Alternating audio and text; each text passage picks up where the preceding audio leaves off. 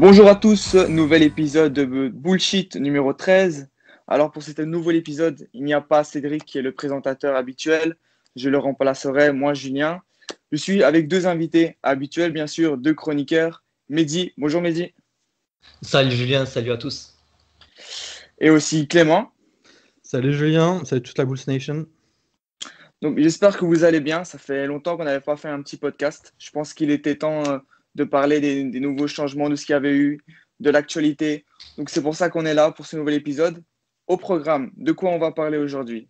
On va faire un, petit bilan sur Lavigne, sa saison, ses améliorations, comment il s'est amélioré, pourquoi, qu'est-ce qui est en jeu, est-ce qu'il ira au All-Star Game peut-être, on verra. Euh, aussi le cas de Kobe White, qu'est-ce qu'il donne au poste de meneur, est-ce qu'on est déçu, est-ce qu'on est satisfait?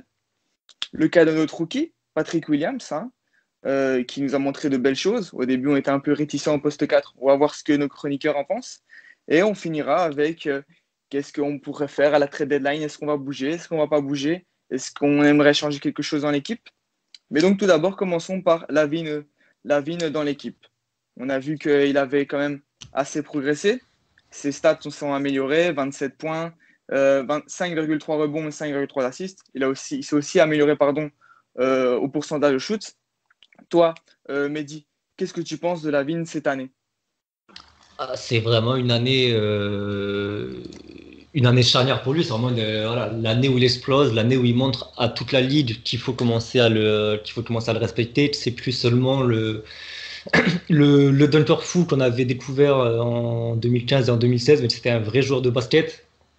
Comme tu l'as dit, il a énormément progressé donc certes, statistiquement, il a, progressé dans toutes, les, catégories, mais c'est surtout également dans son, attitude dans le, jeu, dans sa, gestion, de, l'attaque et tout particulièrement des, fins de match. Donc même s'il y a encore une, marge de progression. Il y a, d'énormes progrès par rapport à l'année dernière, qu'on a pu voir sous Boylen. Donc, euh, vraiment, ce qui fait plaisir, c'est qu'il voilà, il commence à faire, fermer des bouches, il arrive à, comment dire, il est aussi aidé par, euh, par l'environnement, c'est-à-dire qu'il a un petit peu moins de pression au scoring, parce qu'il a plus de monde autour de lui qui peuvent l'aider, euh, notamment Tadeusz Young, autoporteur, on en reparlera un petit peu, euh, un petit peu plus tard. Mais voilà, il a, il a un petit peu moins de pression, il a un petit peu moins de, pression, du coup il arrive à mieux supporter ce rôle de, ce rôle de leader. Ce rôle où dans les moments chauds, voilà, c'est lui qui va prendre la balle, c'est lui qui va montrer aux autres ce qu'il faut faire. Donc non, vraiment, c'est pour moi, c'est un début de saison, enfin, c'est un très très bon début de saison de la part de Zach Lavine. Et pour moi, c'est pour moi la, question ne se pose pas, il doit être au All-Star Game. Euh, Clément, tu partages cet avis? Sur le All-Star Game, oui, je partage complètement. Je pense euh, qu'il sera dans les réserves. Parce qu'on a vu que pour le mhm. vote du public, ça allait être compliqué. Il y a déjà un, bel écart, même s'il est cinquième dans le bac court. Euh, et puis après, tu as des mecs comme c'est Arden et, Arden et Kyrie, je crois, euh, qui sont 3 et 4, quelque chose comme ça. Ouais, c'est ça. Euh, et qui seront sûrement les remplaçants. Donc je le vois plus dans les réserves au niveau de l'All-Star Game. Et pour moi, c'est complètement mérité. Et sa progression, elle est, euh, moi, je la trouve constante en fait par rapport à ce qu'il nous montre depuis trois saisons. C'est pas des progressions fulgurantes en termes statistiques. À chaque fois, c'est deux points de moyenne de plus, un point et demi, ce genre de choses-là. Mais, mais vraiment, c'est c'est dans la prise de responsabilité cette année qui, qui me fait plaisir.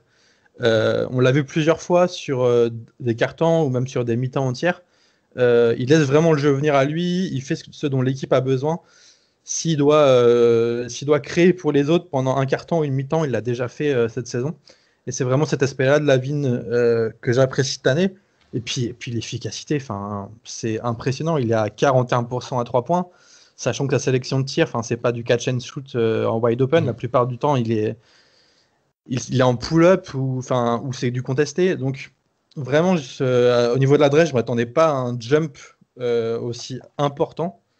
Il donne vraiment une impression de facilité en fait au scoring cette année. Que ce soit au, drive, à mi-distance, un pull-up ou à pull-up à 3, tu as vraiment l'impression qu'il est, qu'il est facile, qu'il est tout en contrôle. Alors qu'il y a un an, c'était déjà, il y avait déjà les progrès, mais il y a un an, il y a deux ans, euh, parfois on a vraiment l'impression qu'il forçait un petit peu, qu'il était euh, un petit peu hors de contrôle, qu'il allait trop vite au drive par exemple. Là, c'est plus de tout le cas. Le jeu a vraiment ralenti pour lui euh, et, ça se voit dans les stats et ça se voit aussi à l'œil nu sur le terrain. Euh, après, le petit bémol que, j'aurais à mettre, moi, c'est même si ça s'améliorait en fin de match, sur les toutes dernières possessions, il a tendance à faire un choix trop rapidement, je trouve, à pas avoir une gestion du chrono euh, idéale, on va dire. Il, est, il, fait, il, fait des, il fait des bonnes choses, mais parfois il se précipite un peu de trop. C'est le petit, si un petit bémol à mettre cette saison sur la vigne, pour moi, c'est ça. Mais c'est vraiment un petit bémol. Ah, assez d'accord avec toi. Après, je trouve quand même que même dans cet exercice du, du Money Time, il s'est quand même assez amélioré. Maintenant, il lâche quand même un peu, un peu la balle. Il va, il va distribuer, bah, parfois même un peu trop. Parfois, on se demande pourquoi la balle il distribue au lieu de shooter. Mais donc, on sent quand même que même si c'est difficile, il est en réflexion. Ce qui est bien avec Zlavin, c'est que c'est un joueur qui veut s'améliorer tout le temps, qui veut gagner. Et on le voit à la fin du match qu'il commence à faire des meilleurs choix. Euh, c'est pas toujours top. On sait que de base, c'est pas le joueur avec le plus gros QI basket mais on voit qu'il y a des améliorations. Oui, il s'est clairement amélioré là-dessus. Et en fait, quand je parlais du Money Time, c'est l'impression que j'ai, tu vois, c'est que quand il voit une option, il va, il va la prendre. En fait, il attend, il attend jamais de voir s'il y a une meilleure option. C'est la première option qu'il voit, il va foncer dedans. Dans, quand je parle vraiment de la dernière possession. Je parle pas à, deux minutes ou à une minute de la fin. Je parle vraiment de la dernière possession. Dès qu'il voit une option, il va y aller. Alors que pourrait y avoir une meilleure option qui se, qui, se crée euh, une ou deux secondes plus tard, tu vois. je suis tout à fait d'accord avec toi. Bah, en fait, ça, il, a, il a tellement, comme on a dit, cette, euh, cette facilité au scoring, en fait, qui se dit. Et après, on peut le comprendre, il se dit, je vois cette option, il se dit, c'est trop con de pas la, de pas la, de pas la tenter, de pas la saisir, parce que je, je sais très bien que j'en suis capable. Mais c'est vrai que, comme tu as dit, il a encore besoin de cette, euh, bah, je pense, de cette maturité, parce qu'il est encore jeune, hein, il a que, il a que 25 ans. Il a encore jamais fait de playoff, donc il a jamais encore fait de match à gros, gros enjeu, donc voilà, il doit encore apprendre. Mais effectivement, il doit apprendre à, c'est ça, c'est euh, à être, être, patient et à vraiment essayer de, d'encore mieux voir le jeu que ce qu'il peut nous faire euh, actuellement. Et c'est pour ça que euh, dans sa progression et dans sa quête du All-Star, gagner des matchs là cette saison c'est très important.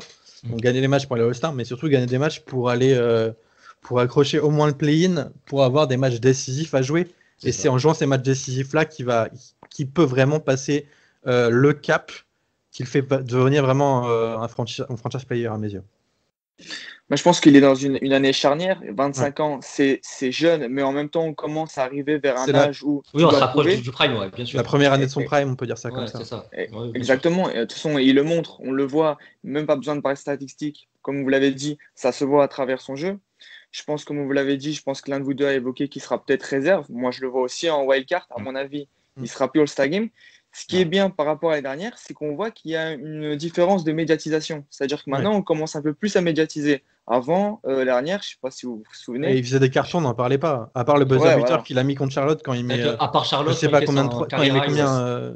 13, 12 ou 13, 13 12 ou 13 3 points. Ouais, c'est ça. Mais euh, là, on en avait beaucoup parlé, mais sinon, il était vraiment sous les radars. Et après, c'était aussi parce qu'on avait des mauvais résultats. Et parce que aussi, on avait un jeu aussi, qu'il faut le dire, l'an dernier, qui était dégueulasse sous Boylen, le jeu offensif en tout cas. Oui, c'est ça qui c'est ça qui aide pas. Quand on mm. voit maintenant qu'il distribue mieux, qu'il comprend un peu mieux, certes, il a évolué, mais on voit bien que c'est grâce au coach aussi, Billy Donovan, qui a beaucoup apporté. On peut en parler, Billy Donovan. Depuis qu'il est mm-hmm. arrivé, on peut le dire, il y a eu beaucoup de changements, que ce soit dans les rotations, dans ce soit dans le mouvement de balle. On a enfin du mouvement de balle, les gars. Je sais pas si vous vous rendez compte, moi, ça faisait très longtemps qu'on n'avait pas vu du jeu off-ball comme ça, même de la circulation de balle, au-delà du off-ball. Le ballon, tourne vraiment, à part quand il est dans les mains d'une personne dont on parlera plus tard. mais sinon, mais vraiment, le, ballon tourne beaucoup. On a beaucoup d'appels de, de balles, enfin de mouvements off the ball. Euh, et, ça fait longtemps qu'on n'avait pas vu ça. Et du coup, ça nous crée beaucoup d'opportunités, que ce soit en cut, que ce soit à 3 points, etc. Et on est, euh, en termes de scoring, on est, euh, on est une des meilleures équipes de la NBA en termes de scoring pur, hein, de points par match. une des meilleures équipes de la NBA. Après, par contre, du coup, il y a le revers de la médaille. En défense, on est moins bon qu'on l'était avant. On est vraiment dans le bas de tableau de la NBA. Mais je pense que ça peut s'apprendre sur le tas, ça, après. Ça. et aussi du fait qu'on ne va pas se mentir, nos joueurs individuels en défense ne sont pas les meilleurs, sont loin d'être les meilleurs. Donc ça aide pas non plus à ce que ce que met en place Billy Donovan en défense soit très bon. Mm. Bah, tu perds ton meilleur défenseur cet été, euh, donc forcément, en, perdant Dunn, tu perds forcément, forcément, tu perds, tu perds, tu perds un peu l'âme défensive de ton équipe.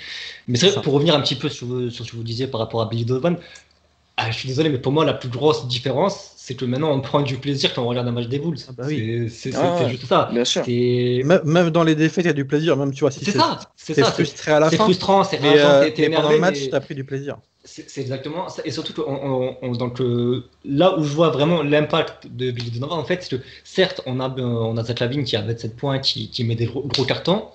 On a aussi parfois, on a eu du Laurie Markkanen qui a, qui a fait des matchs à plus de 30 il a points fait également, qui a, voilà, plus de 30 points. c'est ça. Mais ensuite, on a vraiment un scoring qui est bien réparti en- entre euh, Pat, euh, Pat Williams, euh, Tadio Autoporter.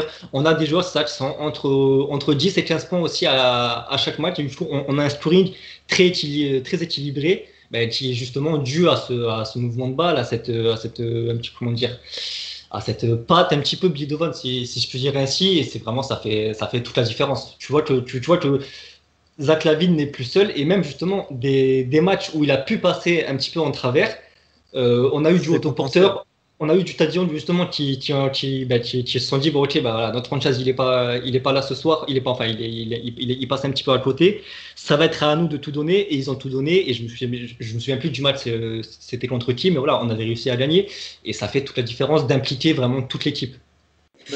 J'en- profite que tu parles un petit peu de Tadium pour dire un mot sur lui quand même.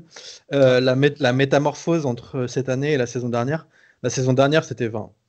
Pour moi, c'était catastrophique. Il passait son temps derrière la ligne à 3 points, c'est ce que demandait Boylen. Et puis, il était vraiment pas impliqué dans l'équipe. Mais cette année-là, depuis, euh, depuis le mois de janvier, c'est impressionnant ce qu'il nous fait. Que ce soit en défense ou euh, vraiment, bah, il, il dit un petit peu à tous nos gars où aller, etc. Il commence à devenir le patron de la défense. Il, embrasse son rôle de vétéran. Et en attaque, c'est un, un côté de Tadium qu'on n'a jamais vu. C'est euh, vraiment au niveau de la création, du passing, etc. Il a fait je sais pas combien de matchs, où euh, il a fait 5 matchs de suite où il a frôlé le triple-double. Il était, il était de, entre 7 et, et 11 passes de, sur, sur ces matchs-là. Enfin, il a vraiment été impressionnant. Euh, et puis après, euh, forcément, il joue plus près du cercle. Et près du cercle, c'est là où il est le meilleur. Il a un très bon toucher. Donc vraiment, c'est un de meilleurs joueurs cette saison, Tad Young, alors que l'an dernier, je pense qu'il y avait beaucoup de, de Bulls fans l'an dernier qui, qui étaient mécontents de sa saison. Ah, mais ça, vous pouvez réécouter les derniers, euh, les derniers podcasts qu'on a fait justement sur Bullshit. Je lui chie, je lui chiais dessus allègrement parce que vraiment, c'était, il, il, il était soft, il était pas dedans, c'était Ouais. impressionnant. C'était vraiment un des joueurs qui me, que j'aimais le moins l'année dernière. Et cette année, euh, après Zach Lavine, c'est ouais, limite un, un de mes joueurs préférés, euh, hormis le Prince Archie, bien sûr. Parce que voilà, hors catégorie, hors catégorie. Voilà, il est en catégorie. Le roi. Il est à part le Prince Archie, le Prince Archie, tu vois, voilà, c'est- c'est normal. Et c'est vrai que ouais, Tad, vraiment, euh, la très très grosse surprise et la plus belle surprise de, cette, euh, de ce début de saison, c'est vraiment la métamorphose de la métamorphose de Tad. Et c'est là que tu vois que, bah, voilà, Boylan, s'il a fait, c'est criminel. C'est criminel. On est bien d'accord. C'est là qu'on voit aussi que, bah, comme on le dit, si on y a une métamorphose, c'est que le groupe va mieux, c'est qu'il y a une communication. Euh, Billy Donovan, il est doué pour ça. On a vu, je ne sais pas si vous avez vu les photos où on voit la, la différence entre les timeouts avec Bowlen et les timeouts Ouais. avec, euh, avec des Billy Donovan. On voit directement la différence. Les joueurs se sentent impliqués, ils se sentent écoutés et ça marche directement mieux. Les timeouts sont aussi très bien pris. Ça veut dire euh, ça va pas après deux minutes. Euh, et, et, euh, Billy Donovan va prendre un timeout après 50 secondes. Moi, j'adore ce genre de comportement. Mais ils sont pris logiquement. parfois, mais Ils sont pris logiquement, en fait. Oui, c'est ils- quand, ils ont quand, un sens, quand on se prend des runs, voilà, Ça- il, ça- ça- voilà, il, cou- il coupe le run euh, de l'équipe adverse en, en, en time mort. Un Il- temps mort, mais c'est ce que doit faire, doit faire un coach. Plutôt que de garder cet temps mort euh, pour la fin et les prendre quand, euh, à une minute de la fin quand on est à moins, à moins 20. Ouais, Et, et- et lui ne coupe pas les runs de sa propre équipe aussi. Enfin, bref. Et je pense qu'on peut, on peut finir ce petit point sur euh, Lavine et Billy Donovan par, un- par une dernière chose, c'est que Billy Donovan a très bien réussi à mettre en avant Laurie Markkanen.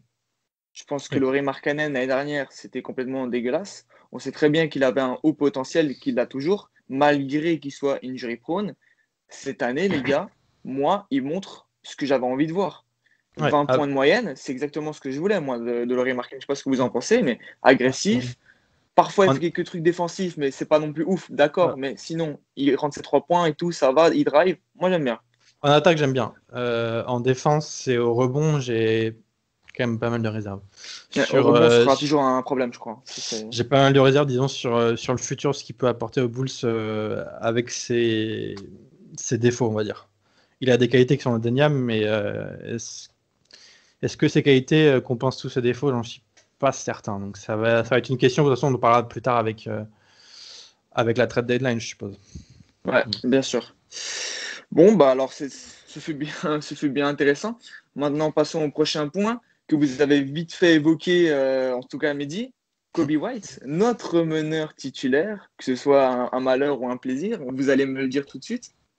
Kobe White qui a enfin été titularisé sur tous les matchs, contrairement à l'année dernière, c'est enfin notre meneur titulaire. Est-ce que pour vous, c'est un bon choix? Qu'est-ce qui montre cette année? Euh, Mehdi, je vois que tu es sûrement, es sûrement énervé derrière ton écran. Je te laisse la parole. Énervé, non. Faut pas s'énerver, il faut pas. Alors, est-ce que c'est un bon choix? Absolument pas. Pour moi, ce Kobe White n'est alors d'une part euh, n'est pas un meneur. On est bien d'accord. Et de deux, n'a pas le, le, niveau pour être euh, starter en NBA. Donc, honnêtement, l'année dernière, Clément pourra, le dire, lui, il est, déjà l'année dernière, il était assez peu fan de Kobe White. Moi, honnêtement, l'année dernière, en sortie de banc, en sixième homme et, en, et surtout, très important, au poste 2, j'aimais énormément ce qu'il apportait. Justement, il, il apportait un petit peu de folie, il apportait un peu de, de feu dans, ce, dans cette seconde dans cette seconde unit qui nous faisait énormément de bien.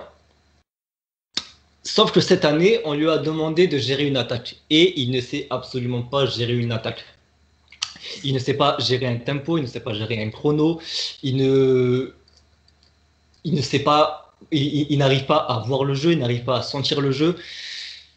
Enfin voilà pour ses, comment dire, et il est, il est, dégueulasse en défense, faut le dire aussi. Oui, c'est ah, oui, ça, ça. oui, c'est ça. là, je, je, parle, je, parle, je, parle, que de l'attaque là. Là, je parle que de l'attaque. Ah ouais, on n'a même pas fini le dossier encore. On n'a ah pas fini. Donc, alors, c'est vrai qu'il y a beaucoup de gens qui vont, qui sur les réseaux, qui vont. On a vu beaucoup de gens défendre Kobe White. Et justement, en parlant de ses stats, parce que c'est vrai qu'il a, il, il, a fait des cartons offensifs cette année. Euh, il a fait, il a fait des matchs à plus. Il a 15 points de moyenne, donc c'est pas mal. D'un point de vue purement, si tu prends juste cette stat-là, c'est pas mal. et même, euh, tu prends ça et, ça, et ses passes, et sans regarder le reste, tu te dis, ah ouais, la saison est pas mal, parce qu'il il a, il a 15 points et plus de 5 assists. C'est ça, en fait, c'est typiquement le genre de joueur, si tu regardes son, boss, son le box score, tu te dis, ah ouais, mais lui, il est, il est chaud en fait.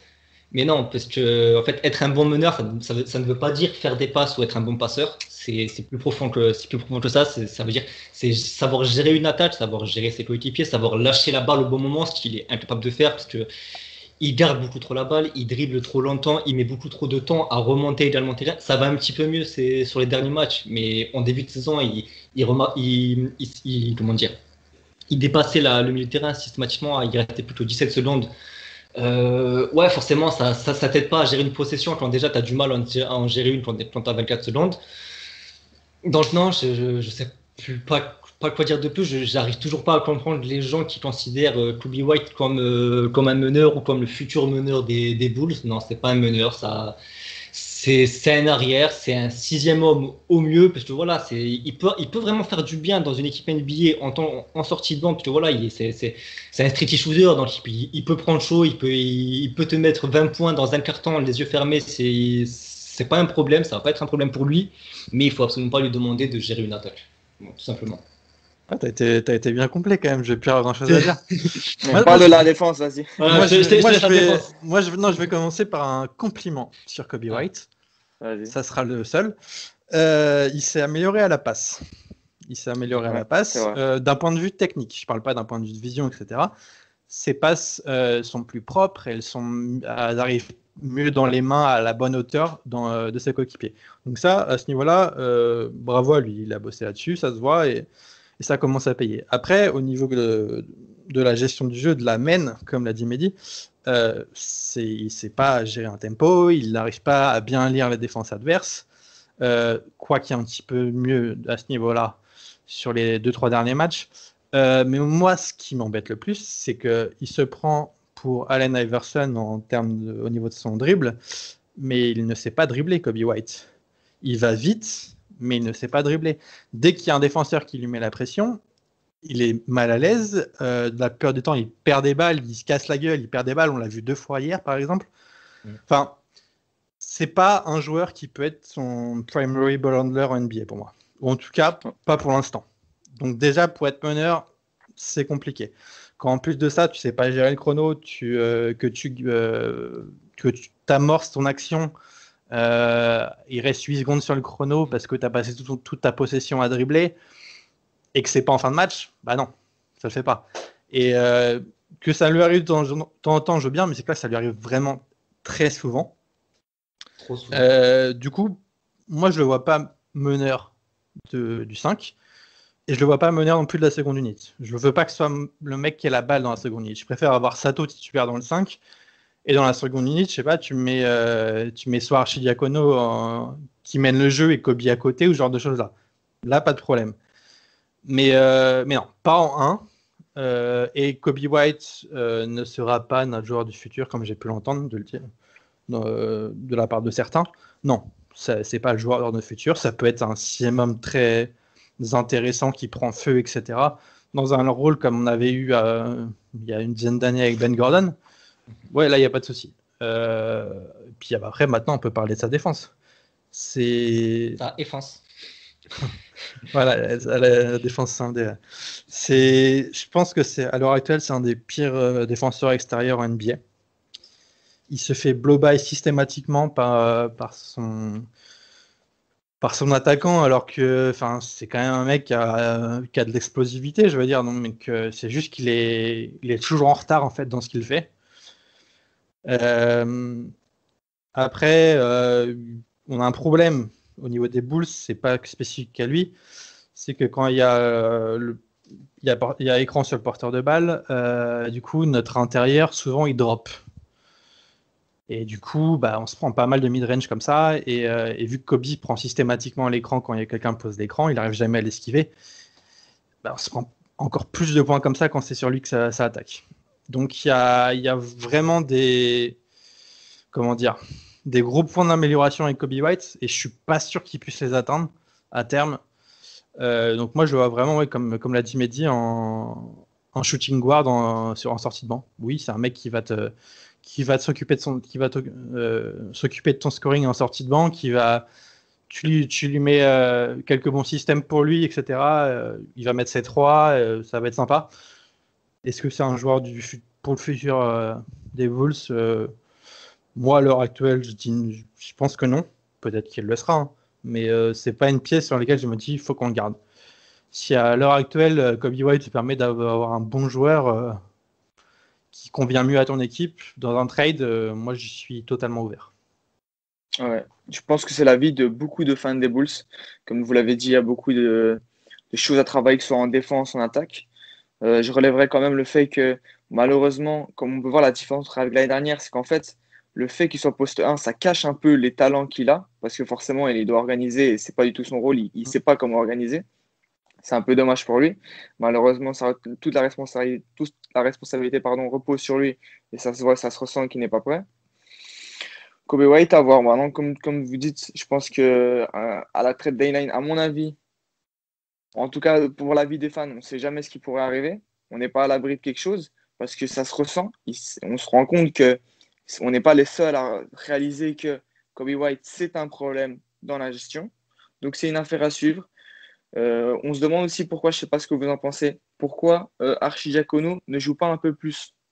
Parce que pour moi, c'est notre meilleur gestionnaire. voilà. C'est notre meilleur gestionnaire. Certes, il est un. Par rapport à Kobe White, il est quand même dénué de talent comparé à lui. Et encore, parce qu'il s'est rentré des trois, il a une très bonne vision. Il peut quand même finir ses petits flotteurs et tout. Moi, ça, ça me laisse un peu perplexe, sachant que tous les autres choix, on va dire plus ou moins de Billy Donovan, sont des bons choix. Alors pourquoi Archidiakono ne joue pas? Est-ce qu'il y a une raison interne? Est-ce qu'il est un peu en ça en, ce moment? Je sais pas trop. Je pense, que, euh, je pense que Billy Donovan aime bien les meneurs euh, physiques. Et Archidiakono, c'est ce son plus gros problème, c'est les mutations physiques. Mhm. Donc, pour moi, ça vient de là. C'est la seule explication que je peux avoir euh, à l'heure actuelle, parce que autant en début de saison, bah, qu'il soit pas dans ta rotation, euh, je peux le comprendre parce que c'est le mec qui a le statut entre guillemets le, moins important. Seulement à chaque fois qu'il joue, il fait bien le taf.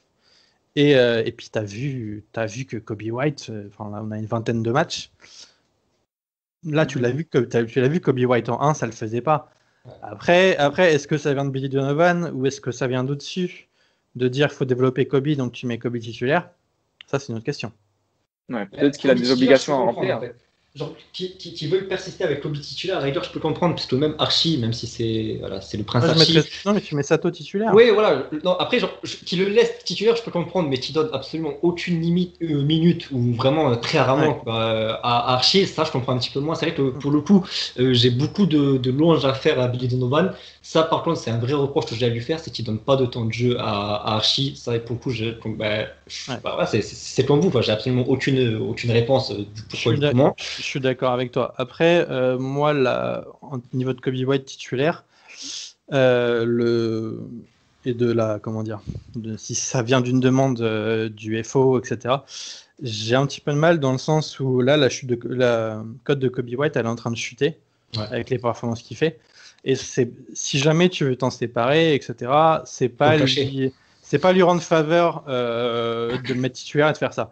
Alors que si tu le mettais en, en sortie de banc dans son rôle, où là, il pourrait faire des points au scoring et avoir associé que du scoring. Là, pour moi, sa cote pourrait continuer à monter, etc. Ah, donc, du coup, euh, est-ce que le but du FO, c'est de le montrer ou est-ce que c'est de le faire apprendre euh, au poste 1 Mais le faire apprendre au poste 1, moi, je, enfin, je, le, sens vraiment pas capable. Bon, en tout cas, il part de très loin, trop loin, j'ai envie de dire. Pour moi, trop loin, en fait. Il a, il a pas le. Il a, pour moi, il a, il, a, pas le QI basket nécessaire à jouer au poste 1. Je dis pas qu'il est euh, qu'il a un QI basket négatif comme peut l'avoir euh, Daniel Gafford, tu vois. le, tacle, il est gratuit. Euh, c'est pour Bertrand celle-là. Mais c'est c'est pas limité. C'est pas limité. Enfin, c'est trop limité justement pour le poste 1. Ouais, ça. c'est le poste 1, c'est censé être le, le cerveau de ton équipe. Et Kobe White, non, non. Dans le 5, c'est le joueur qui a le QI basket le plus limité. Enfin, le 5 de base, hein, pas le 5 actuel. Bon, bah, je pense qu'on a été assez complet sur le cas de Kobe White. Beaucoup de choses à travailler, certains points positifs, mais voilà, je pense, comme on a dit, que c'est surtout le fait qu'il soit poste 1 qui lui pose problème. Mais il y a d'autres choses positives dans cette équipe, dont le rookie dont on va parler maintenant, Patrick Williams, qu'on a sélectionné en quatrième choix. Un choix un peu mécompris au début, hein. on aurait voulu peut-être d'autres joueurs, mais au final, Patrick Williams s'est révélé être un très bon apport pour notre équipe. Mais aussi, il y a aussi des mauvaises choses. Euh, on voit que c'est encore un rookie, il a 19 ans. Euh, il y a des choses à progresser. Il ne faut mais... pas être trop exigeant, c'est le début. Exactement. Mais maintenant, on voit, par exemple, si on devait commencer par quelque chose, qu'on commence à donner plus de responsabilités en attaque et que ça marche. Qu'est-ce que vous en pensez depuis, euh, depuis le début de la saison de Patrick Williams, justement? Mehdi euh, oui, comme tu l'as bien présenté, un choix euh, un peu incompréhensible, un choix surprenant, très surprenant, un petit peu décevant pour pour le de, de mon côté.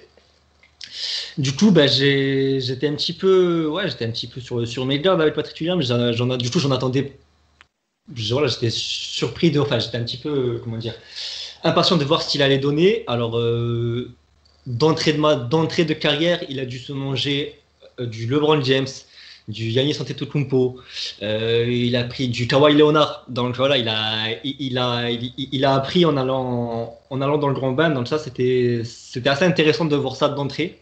Et il a, c'est ça, de voir qu'il n'a pas, qu'il a pas pris l'eau face à ces, face à ces mecs-là. Donc bon, ils ont fait leur match à chaque fois, mais euh, tu vois qu'il n'était pas ridicule.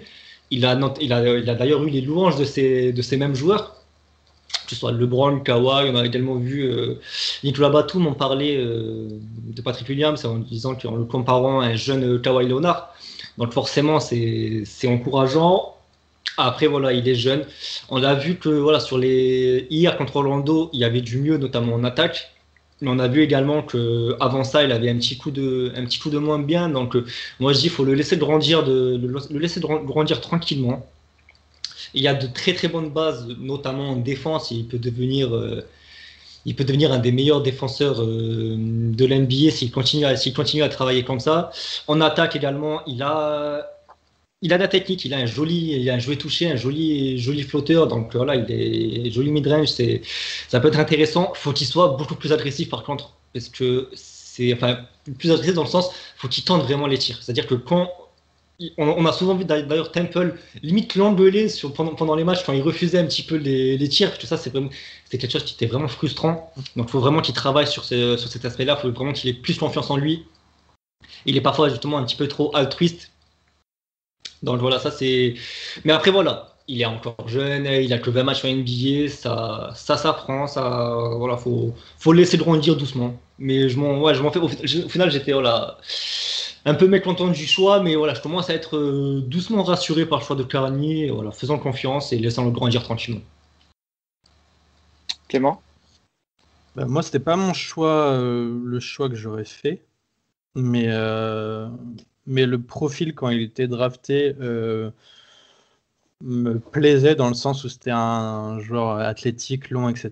et que c'est des mecs que tu peux développer. Après, ça se passe bien ou ça se passe pas bien, euh, ça, dépend, c'est du cas par cas. Euh, là, en tout cas, pour l'instant, il montre de belles promesses. Je vais surtout euh, insister là-dessus. Il y a des choses qui sont pas terribles, mais comme l'a dit Mehdi, il a que 20 matchs dans les jambes. Euh, donc il n'y a pas besoin d'être sévère, etc. Et il a montré des trucs très sympas. Donc en défense, oui, face au stars de l'NBA, il a tenu son rang, etc. Euh, les joueurs adverses ont dit qu'il était impressionnant, qu'il était impressionnant et tout. Donc à ce niveau-là, au niveau de la défense, euh, vraiment très très content de Patrick Williams, même si parfois il y a quelques petites erreurs d'inattention, mais ça ça va venir avec le temps. en attaque, il y a, il y a du toucher, que ce soit à mi-distance, que ce soit flotteur. Euh, il a une très bonne mi-distance. Par contre, enfin, les trois, il les refuse trop souvent. Voilà, c'est ça. Mhm. C'est le plus gros bémol pour moi sur son le les, les, trois points, c'est soit il est. Euh, enfin, dès qu'il reçoit la balle à trois points, il va faire une feinte. Donc, soit il va faire une feinte pour aller prendre un, mid-range, soit c'est faire une feinte et attendre que le défenseur soit plus près, et là, il prend le trois points. Ou alors, il ne prend pas le trois points du tout. Et c'est quelque chose qui est vraiment frustrant. Mais, euh, mais comme l'a dit Mehdi, on a vu que Temple l'a engueulé plusieurs fois euh, lors d'un match. Apparemment, il lui a aussi parlé, euh, après le match pour lui dire du coup d'être plus agressif. Et, et, depuis, du coup, ça fait, ça fait 3-4 matchs, il me semble. et depuis, depuis il y a vraiment du mieux. Tu vois mm. qu'il bah, il a les, les, critiques, elles ont sûrement été constructives, mais il les a bien prises.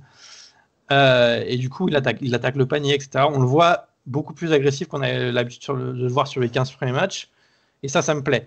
Euh, du coup, pour, enfin, de toute façon, à l'heure actuelle, c'est le seul joueur du roster euh, qui est vraiment le choix de Carnizovas et, de, et d'Eversley, en plus de Garrett Temple.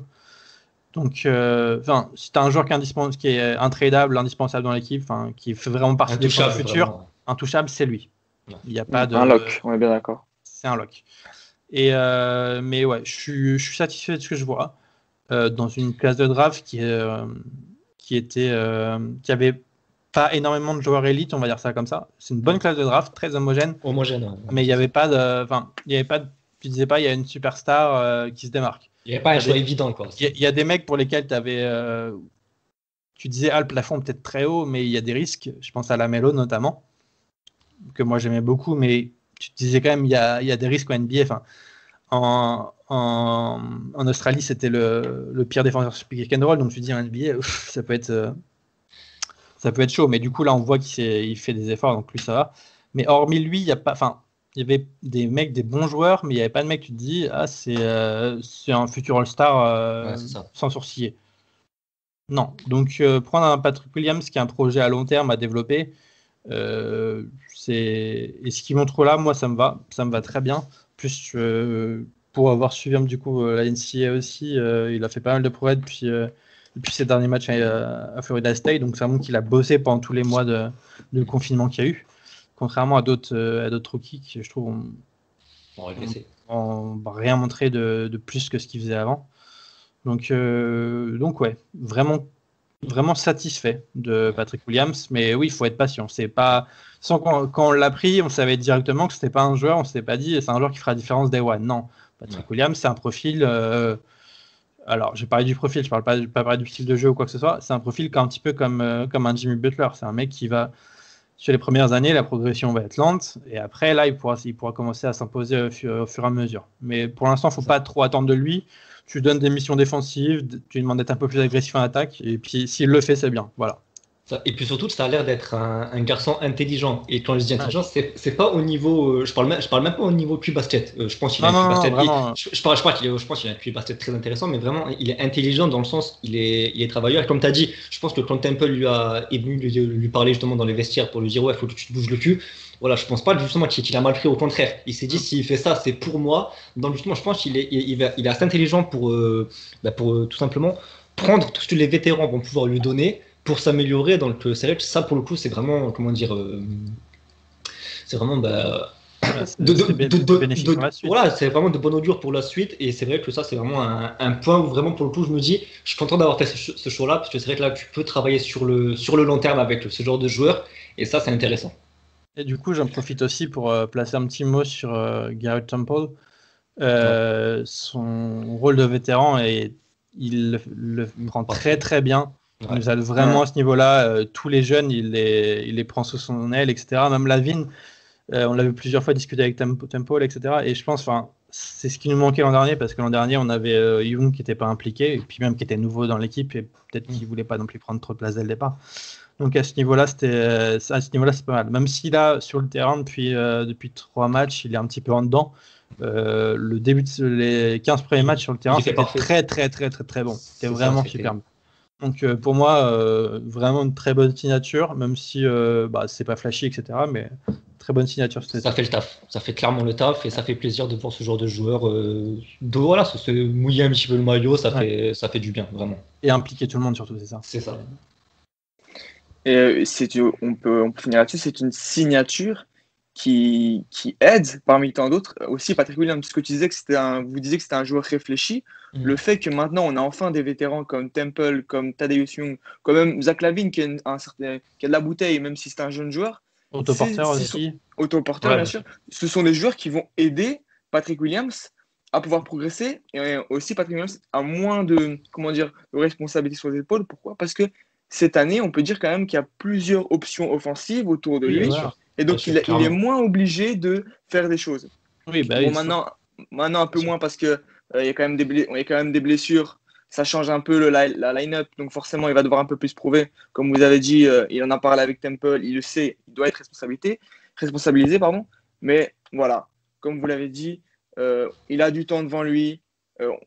C'est de bon augure. On s'en fait pas. De toute façon, je pense que voilà. C'était pas un joueur que tu pouvais drafter et dire euh, bah tiens gamin on donne les clés du camion. Non. Ouais c'est ça, surtout qu'il a été drafté beaucoup plus haut que c'était prévu. Il était en, autour de la dixième place bah, parce qu'il était il était six man hein, euh, à Florida State. Il, a, il, a, pas démarré un seul match donc forcément la cote était basse. Mais, mais d'un coup en fait à la fin avec euh, les workouts qu'il y a eu par un visio et les entretiens sa cote a augmenté et tu avais trois équipes du top 10 qui le voulaient vraiment. Tu avais nous, je crois qu'il y avait les Cavs. Détroit. Détroit aussi. Détroit, Détroit et les autres, c'était peut-être les cases, mais je suis pas sûr. Mais il y avait les trois équipes du top 10 qui le voulaient. Donc, euh, donc si la cote a augmenté, c'est pas pour rien.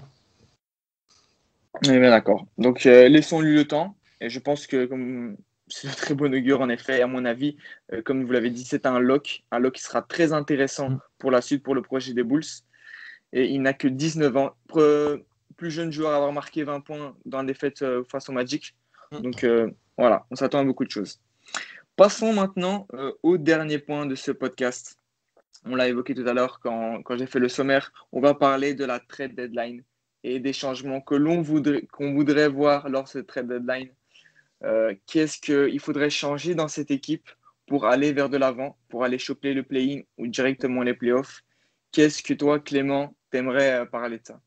Bah, Déjà un meneur, un meneur, c'est sûr. Parce que même si je veux pas de Kobe White à la main, euh, Satoransky titulaire, ça m'enchante pas non plus.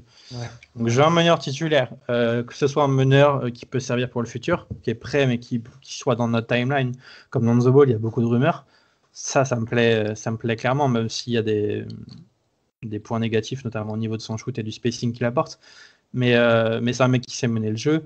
C'est un mec qui, qui comprend quand faire la passe, où la faire aussi.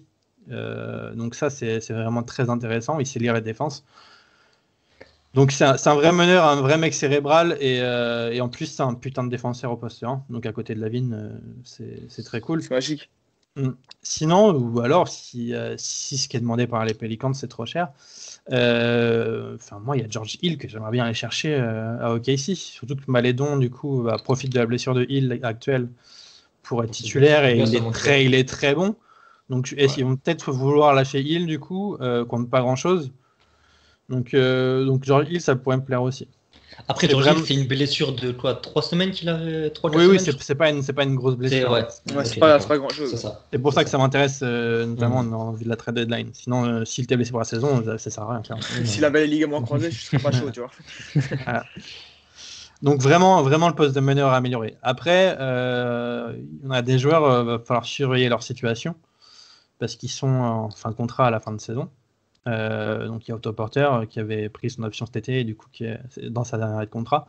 Donc ça peut intéresser des contenders. Après un trade, ça va être quand même assez difficile à monter parce qu'il a un gros contrat.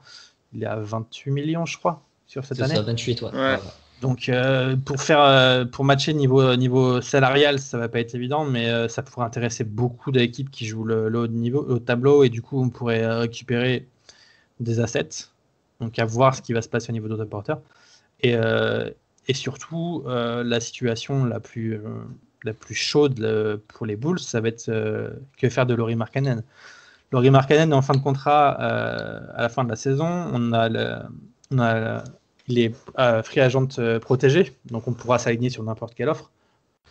On a la balle en main entre, les mains, entre guillemets, mais qu'est-ce que tu en fais? Est-ce que tu, est-ce que avec les limitations qu'il montre en défense, est-ce que tu dis que c'est un mec euh, qui peut être là de manière durable dans le futur des Bulls? Ou est-ce que tu cherches euh, soit à le trade à la trade deadline, soit alors euh, on va faire du sign and trade avec lui cet été pour récupérer de la fête? Parce que tu te dis, si, si tu pars du principe que ah, les limitations en défense qu'il a sont trop, trop importantes par rapport à l'apport offensif qu'il a, tu vas te dire ah bah du coup peut-être partir sur quelqu'un d'autre qui est moins doué en attaque mais qui se fondra mieux dans le collectif euh, et qui permettra à mon équipe, en termes de collectif, d'être meilleure. Euh, ouais, enfin, moi ce que je me dis surtout, c'est que, comme tu as dit, euh, ça dépendra des, des, offres qu'on va lui faire. Oui. Mais j'aimerais bien, je sais pas ce que vous en pensez, si on me propose un contrat qui est similaire un peu à ce que Zach Lavine avait reçu avant, c'est-à-dire 20 millions l'année. Moi, les 20 millions de l'année, par, par exemple, je lui donne sans souci en sachant quand même qu'il a que 22 ans. Moi, j'y crois encore, beaucoup à ce joueur, mais plus tant comme une deuxième option, plus voire comme une troisième option. C'est-à-dire, si je devais prendre un exemple, euh, prenons par exemple Milwaukee, euh, un Brook Lopez, c'est-à-dire derrière un Middleton, derrière un Giannis, quelqu'un qui était sûr qu'il va scorer, tu es sûr qu'il va toujours apporter. Mais bon, moins se, euh, reposer sur les autres années. Brook Lopez, c'est élite au niveau de la protection d'arceau. Ah ouais, je te parle juste d'un peu dans. Euh, tu vois, en fait, moi, c'est ce qui va me déranger, c'est que il a pas le. En fait, la défense qu'il a, pour moi, avec une défense comme ça, pour euh, que je veuille le garder. Je parle vraiment du long terme. Hein. Je veux pas forcément séparer de Mark je parle vraiment du long terme. Pour que je veuille euh, le mettre à, de manière importante dans mes plans, il faut qu'offensivement, ça soit magique. Simon, c'est très bon, c'est pas magique. Mais donc, tu, te, tu, serais prêt à te séparer de Markkanen sans, sans gros souci, du moins que l'offre à côté. Euh, voilà, mais faut, faut qu'il y ait l'offre, faut qu'il y ait l'offre qui, euh, qui va avec. Si, si on me propose rien qui m'intéresse, je garde Markkanen sans souci. Après, je ne le garde pas à n'importe quel prix non plus. 20 euh, millions, tu te parlais, 20 millions pour moi, c'est le max que je donne à Markkanen. Je ne donne pas un million de plus. Et tu parles aussi d'un sign trade, je pense que c'est entre, entre, entre, 15 et 20, Markkanen. Mais 20, c'est vraiment le maximum du maximum. Ah ouais, c'est pour, ça que je, pour ça que je dis 20. Après 20 millions, ça commence à être tendu. Mais 20 millions, si vous voulez mon avis, on sera sûrement des avis différents. Moi, les 20 millions, je lui donne. Parce que je me dis quand même que même s'il a assez injury prone, le gars, il a 22 ans. C'est-à-dire, la, la ville, maintenant, il a 25 ans, il s'est prouvé. Tu as plein de joueurs qui prennent énormément de temps à éclore.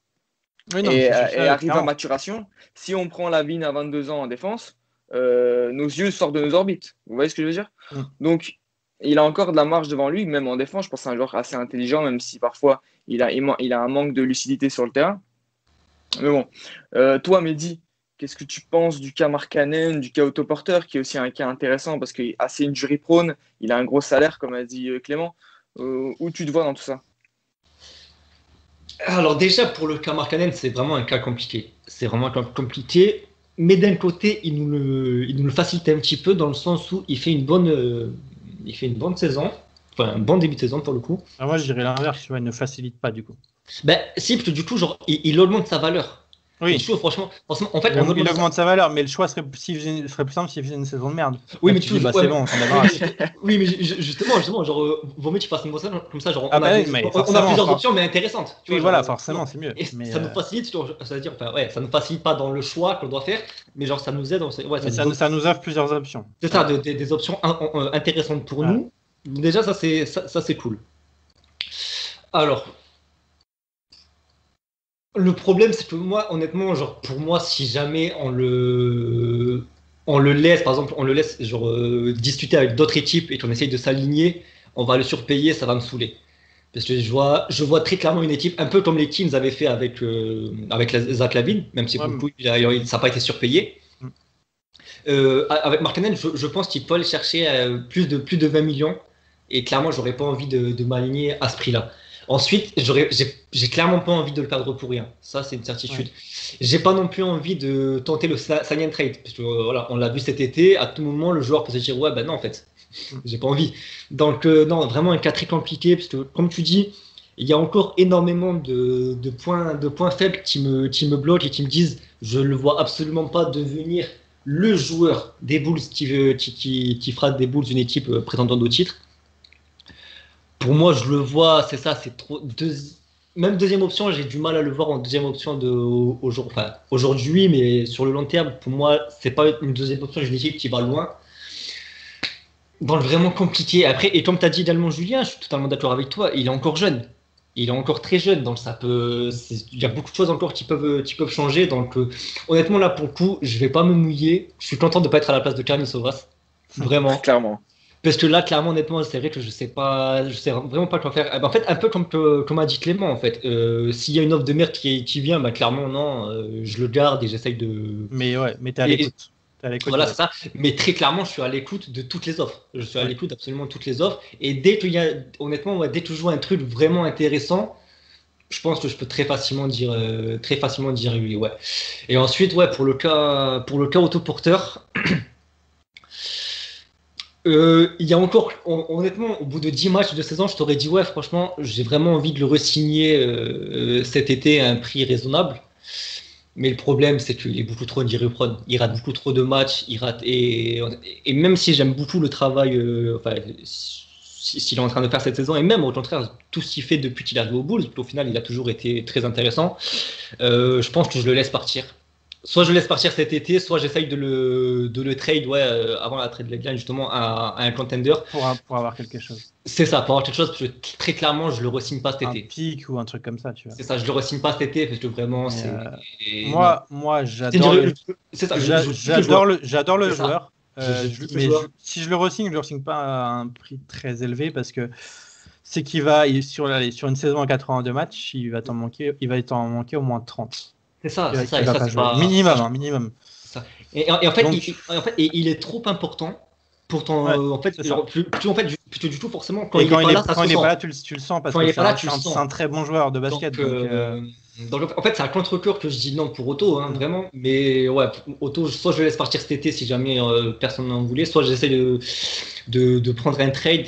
Et ben après, je me dis aussi, si jamais on cherche le trade, après, moi, s'il accepte de signer, mais il l'acceptera jamais pour un montant si bas, mais à 10-12 millions, oui. oui, je- voilà, c'est ça, oui. À 10 000, à 10 Et, et autoporteur, autoporteur aura au moins ses 15 millions annuels cet été. C'est ça, c'est exactement ça. Donc l'autoporteur, c'est à contre-cœur, mais ouais, je, je pense que l'année prochaine, c'est plus un et c'est plus un Bull et ça sera, ça sera dommage. Mais ouais, le problème, c'est beaucoup trop. Mais, de- euh, mais moi, je, je pense qu'il va, va y avoir beaucoup de rumeurs autour de lui euh, pour la trade deadline.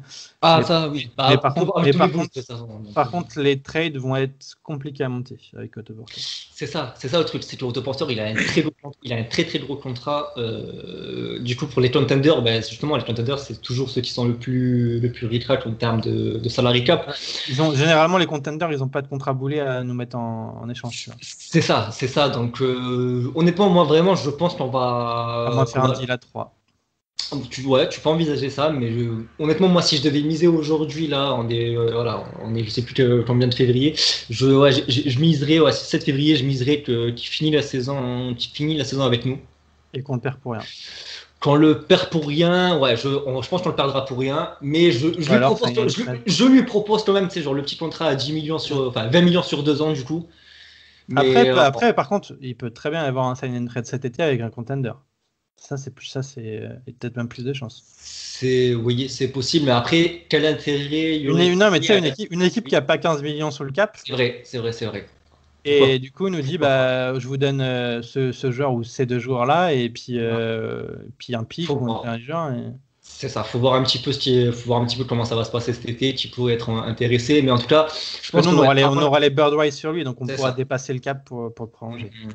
Mais du coup, ouais, nous avant les, avant le, avant, avant le, le trade, enfin la trade deadline, en tout cas, je le vois pas, je le vois pas bouger. Je pense que s'il se passe quelque chose avec l'auto, ça sera cet été. Ouais, assez d'accord avec toi, Mehdi.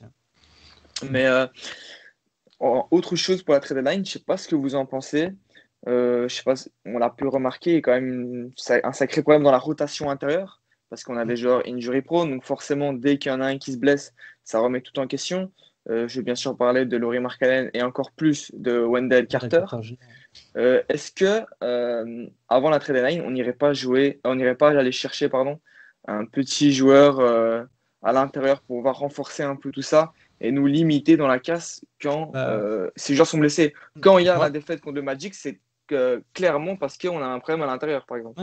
Ah bah Vucevic, moi, s'est c'est- régalé. C'est Moi, régalé. c'est une de mes, une de mes demandes pour, euh, pour la trade deadline, c'est de choper un mec euh, qui est un grand pivot, qui prend des rebonds. Après, ça sera pas un titulaire, etc. Mais de l'avoir en backup et sur séquence, tu vois, quand tu prends l'eau, bah, vas-y, tu le mets sur le terrain.